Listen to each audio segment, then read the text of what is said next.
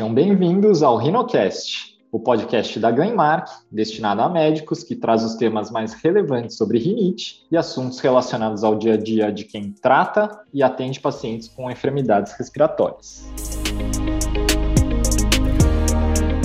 A ideia do podcast é de tornar mais ampla a discussão sobre rinite, trazer o que há de mais novo ou até polêmico e além do que é falado em livros, congressos e aulas normais, de uma forma leve e direta, mas sem perder o conteúdo e principalmente as evidências científicas.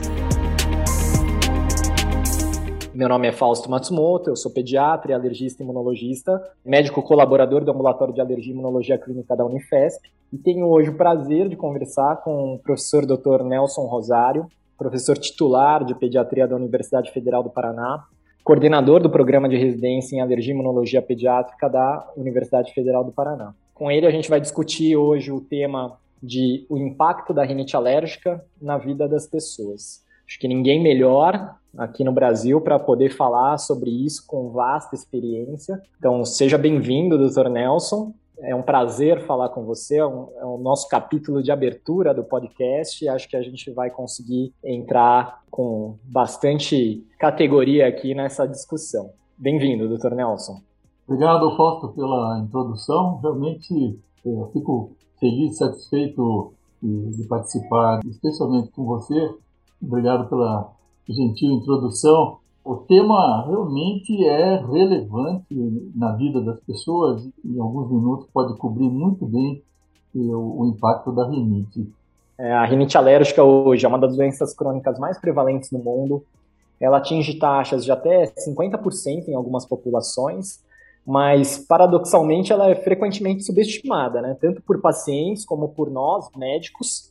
Tanto é que dados de 2013 na, na Europa apontam que apenas metade dos pacientes com rinite acabam procurando algum serviço médico para acompanhamento. E quando esses 50% são tratados, uma pequena parcela só se sente satisfeita com o resultado. Né? Então, pensando nesses dados e na baixa mortalidade, é, será que é, é, é certo a gente falar que a rinite é menos importante que as outras alergias?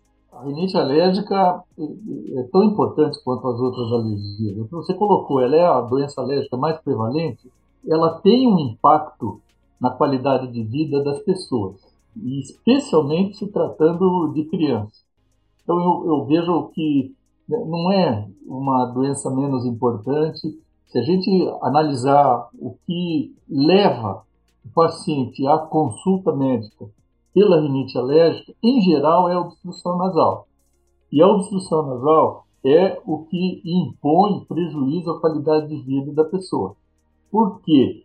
Na criança, leva à respiração bucal, é uma criança que ronca, que vai ter deformidade da arcada dentária, vai ter uma ossatura também que se forma de maneira eh, defeituosa, é uma menina ou menino que vai ter que usar um aparelho dentário lá é, para frente. E no adulto é igual. É, a obstrução nasal é o principal sintoma e que leva o paciente muitas vezes a procurar alívio desse sintoma com o médico.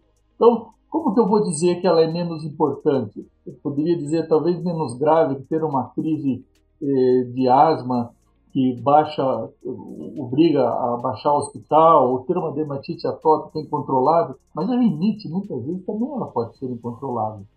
A gente às vezes subestima, né, doutor Nelson, porque é frequente a gente, nós alergistas, a gente receber um paciente, às vezes com uma baita dermatite ou com uma asma descompensada, às vezes o paciente nem cita a rinite, né?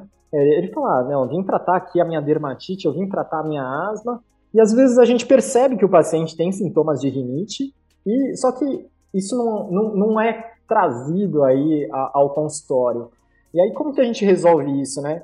Será que a gente é, devia, a gente deve tratar todos os pacientes com rinite? Porque alguns pacientes, é, é, eles não se sentem incomodados e às vezes a gente até propõe tratar, mas ele fala, não, mas o nariz não está me incomodando. É, acho que esse é o ponto, né? Quem se beneficiaria do tratamento, né? Aquele que só traz a queixa ou aquele que vem no consultório a gente percebe que tem a rinite e a gente propõe um tratamento que às vezes ele nem sabe que ele tem uma rinite tão grave, né?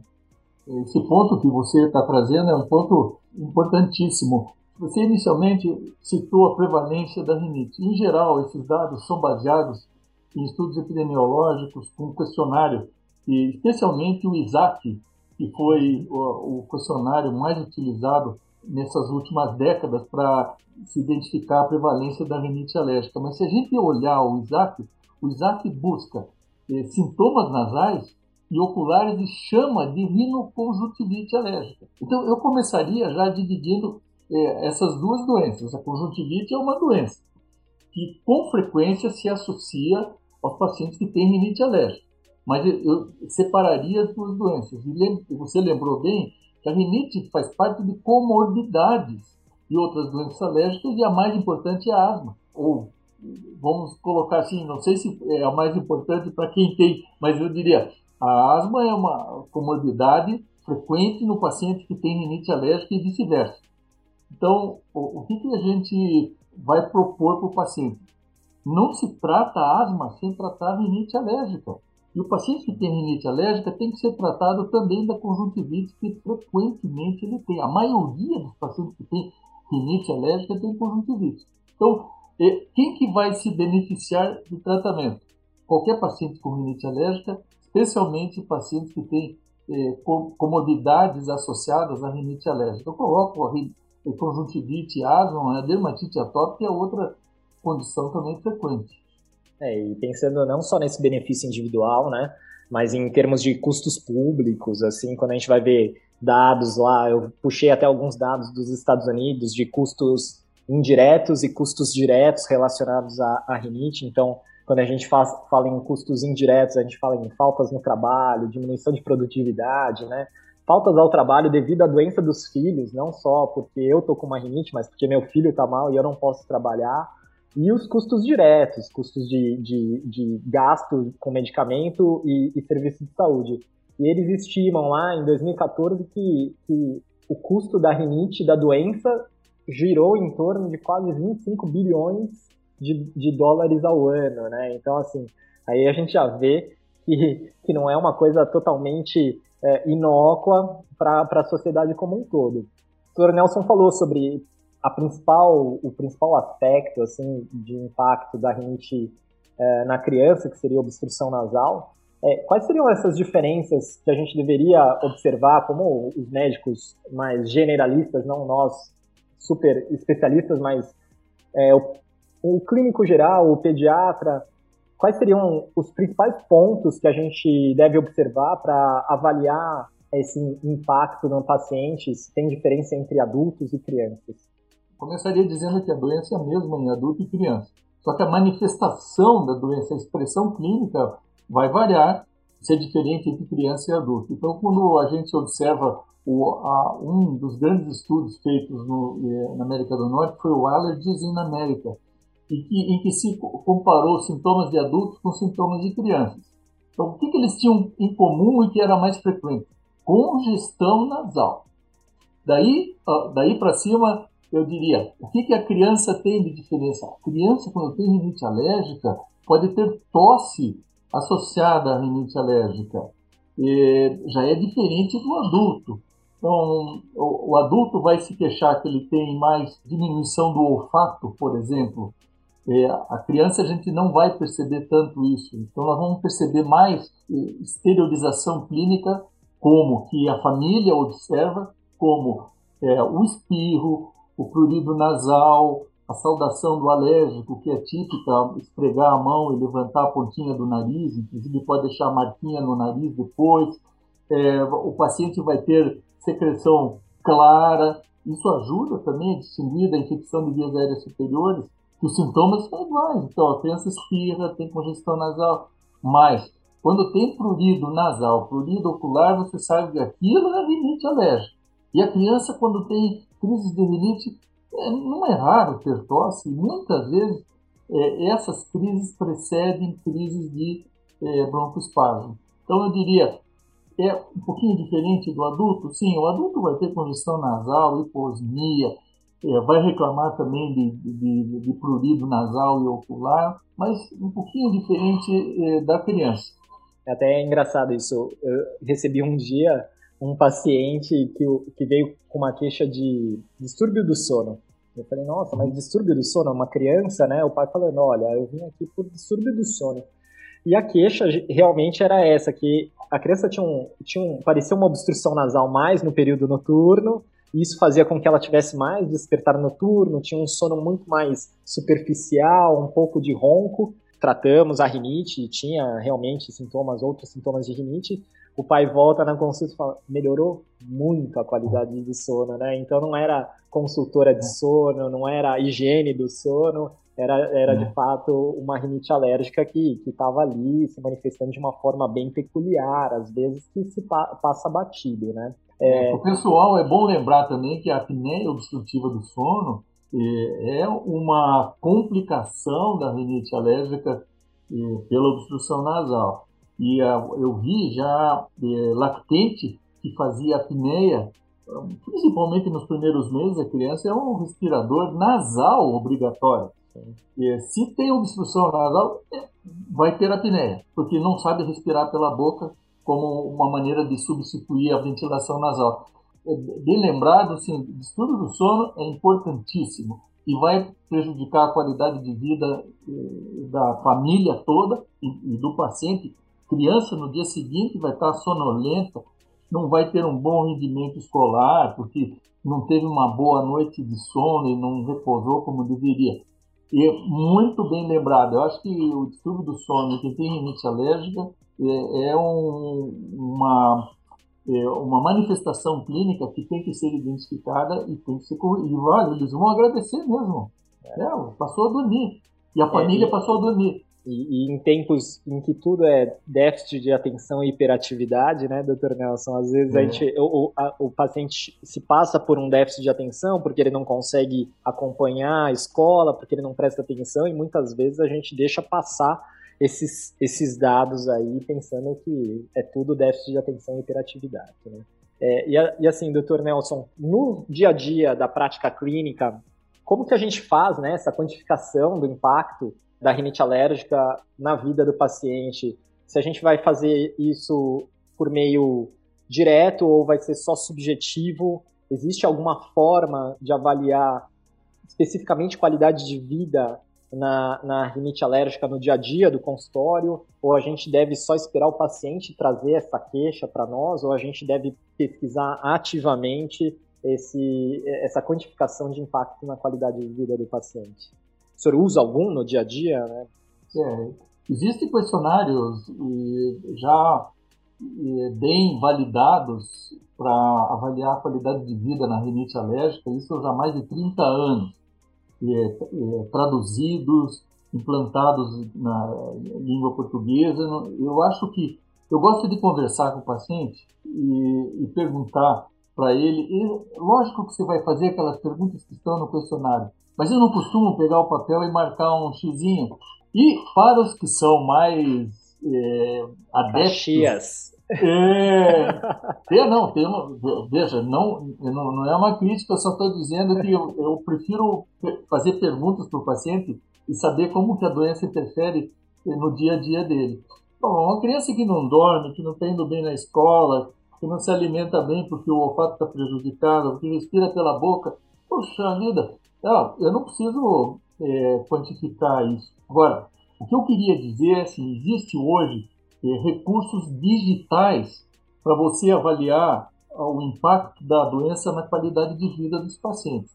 Então existe, por exemplo, o MASC, e, isso é um, é um aplicativo. Então, para o adolescente, isso aí é uma maravilha. Existe um aplicativo que vai identificar os sintomas que ele tem, é, vai avaliar a qualidade de vida por uma escala analógica visual. A escala analógica é fácil, porque é de 0 a 10. Então você sabe se é, acima de 5 está interferindo. De 2 a 5, mais ou menos. E abaixo de 2, o paciente está muito bem. Então, pode ser aplicado paciente, em qualquer faixa etária, né, doutor? Em qualquer faixa etária, qualquer faixa etária. Isso mesmo. E o próprio paciente vai quantificar eh, o, o grau de doença que ele tem e, consequentemente, vem o tratamento.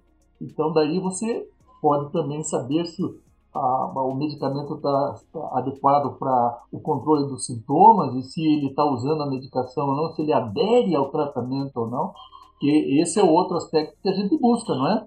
é acho que esse, esse é o grande diferencial, acho que do, do Mask Air, né, que ele está disponível, inclusive na internet, nas lojas aí de aplicativos, você consegue baixar é, ele já é validado, né, traduzido e validado para o português, isso é super importante, não adianta a gente usar um questionário que foi validado na Suécia, mas não foi validado na nossa população, não foi traduzido, isso é interessante, independentemente né, do, do, do questionário que a gente for usar, ele tem que ser validado e traduzido para o português, e, e, acho que a grande diferença do MassCare, quando a gente vai ver o que, que ele avalia, é a aderência ao tratamento que acho que é uma coisa que, se não me engano, doutor Nelson, me corrija se eu estiver correto, acho que é o único questionário que avalia a aderência ao tratamento, que era uma grande falha dos outros questionários, né? A gente não tinha como avaliar a aderência ao tratamento.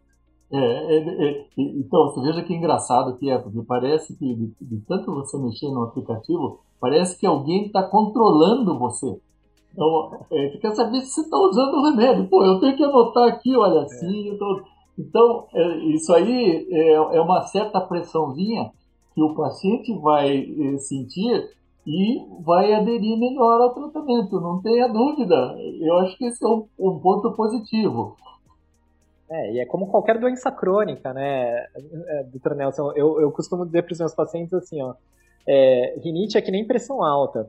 Né? Se você usar o remédio direitinho, você vai ter os seus sintomas controlados mas quando você parar de usar, sua pressão vai voltar a subir ou seus sintomas vão voltar a te incomodar. E a gente, como bom ser humano, a gente gosta de remédio que seja rápido, barato, imediato e que dê uma, um alívio para sempre, né? Isso às vezes não é possível, ainda mais no é. contexto de doença crônica, né? Outra coisa também que ajuda é dose única diária. Então, alguém que tem que usar doses repetidas de medicamento no dia, não vai fazer isso, não vai. Então, dose única é, já ajuda. Eu vi assim, um professor dando aula é, e ele começou a aula dele perguntando para a plateia: ah, tem algum alérgico aqui? Ah, vários levantaram a mão, né? Daí ele perguntou assim: Bom, você que tem rinite usa corticoide nasal? Pô, meia dúzia levantou o dedo. Daí ele falou: ah, Eu tenho que confessar que eu mesmo tenho rinite alérgica e não uso diariamente a medicação. Quer dizer, é, o que, que a gente quer? A gente quer controle da rinite e a gente quer adesão ao tratamento. É. Não é verdade? E o é, paciente que tem uma doença crônica como a rinite, muitas vezes ele leva para. convive com a doença e não trata como deveria.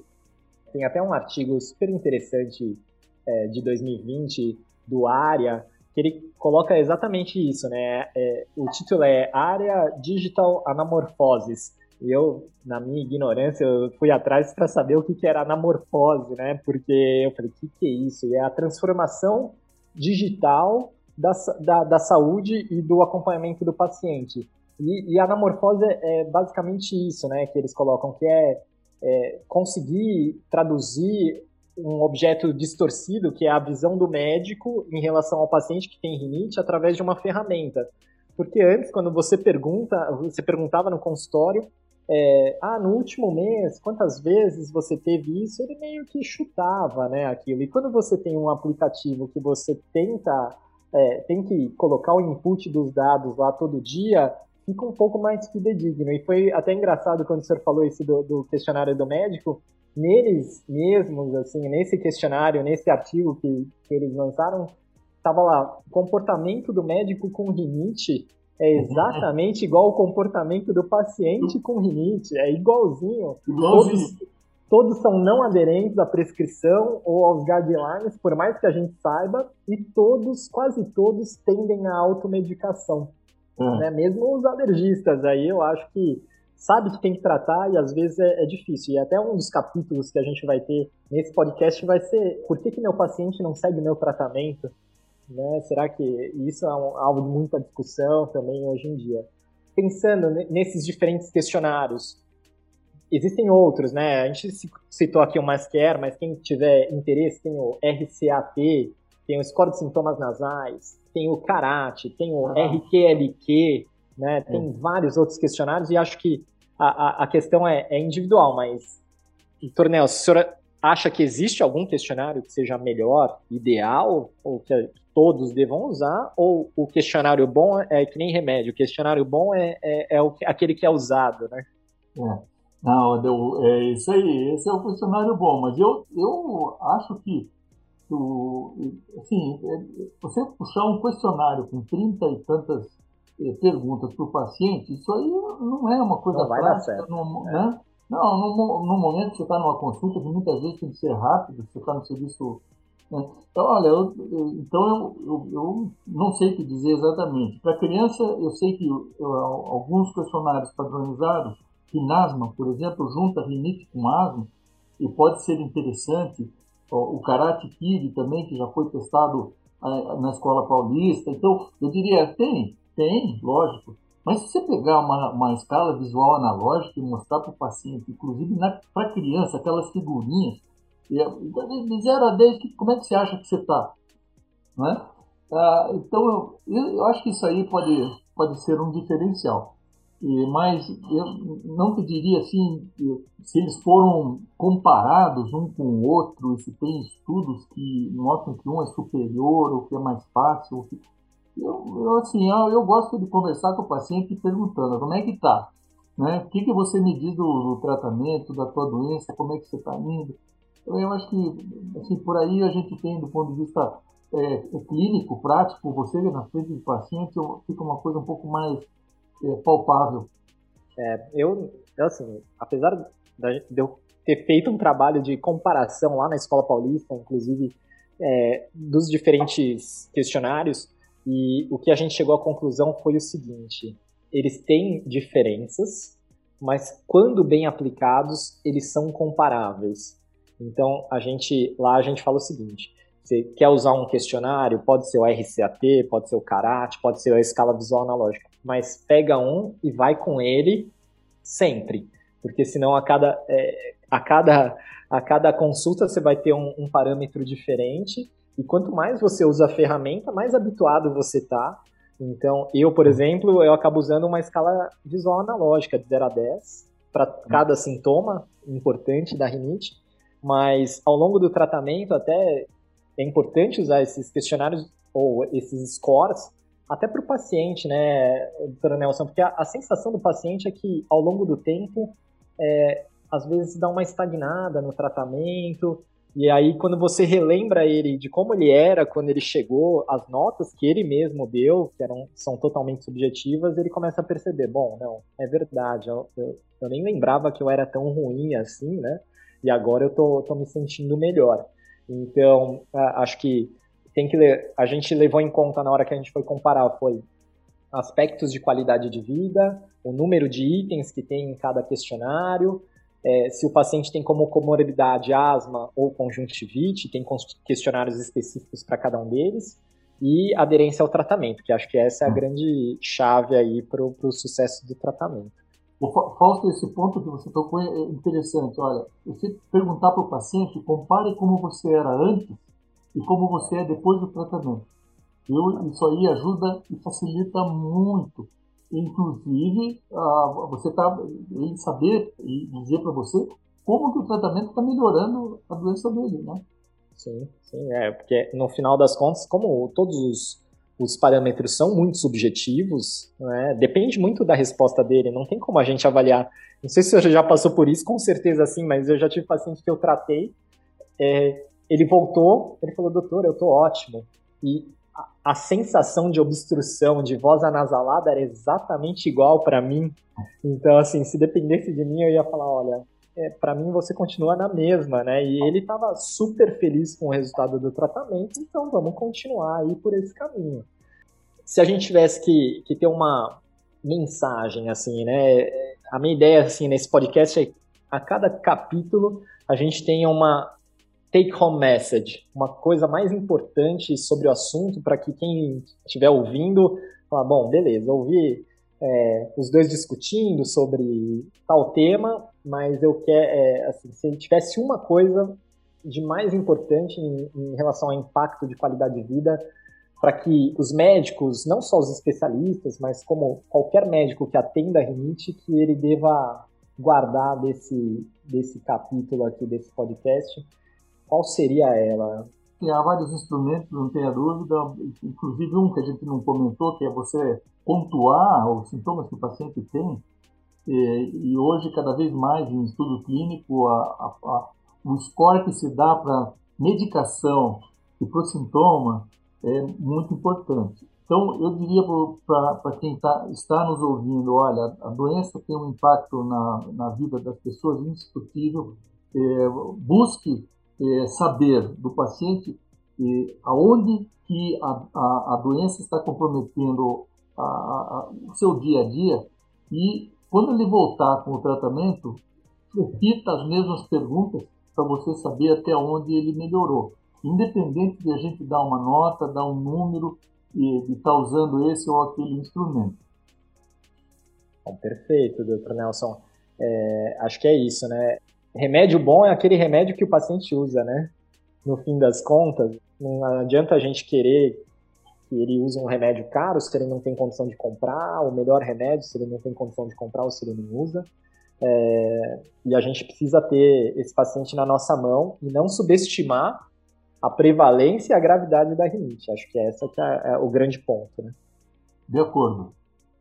Então tá bom. Uh, Dr. Nelson, muito obrigado pela participação. É uma honra para mim poder conversar ah. contigo sobre isso. Uma, o Papa da, da alergia em relação a, a, a sempre na vanguarda da, da, produção científica aqui no Brasil, para mim é um, um prazer assim enorme. Muito obrigado, Nelson. Não, eu que agradeço, Fausto. Esse bate-papo é interessante. Eu acho que essa é, ele é produtivo para quem está ouvindo a gente também, no sentido de não ser uma alguma coisa tão protocolar como é uma aula uma conferência. Então, o bate-papo é muito bom. Tenho certeza que o pessoal vai gostar eh, desse tipo de apresentação. E muito obrigado por lembrar eh, do convite ao meu nome, viu? Eu que agradeço de ter aceitado o nosso convite. É, obrigado a todos. Fiquem atentos aos próximos podcasts da série. Tem muita coisa interessante vindo por aí para que a gente discuta rinite de uma forma um pouco diferente. Um abraço.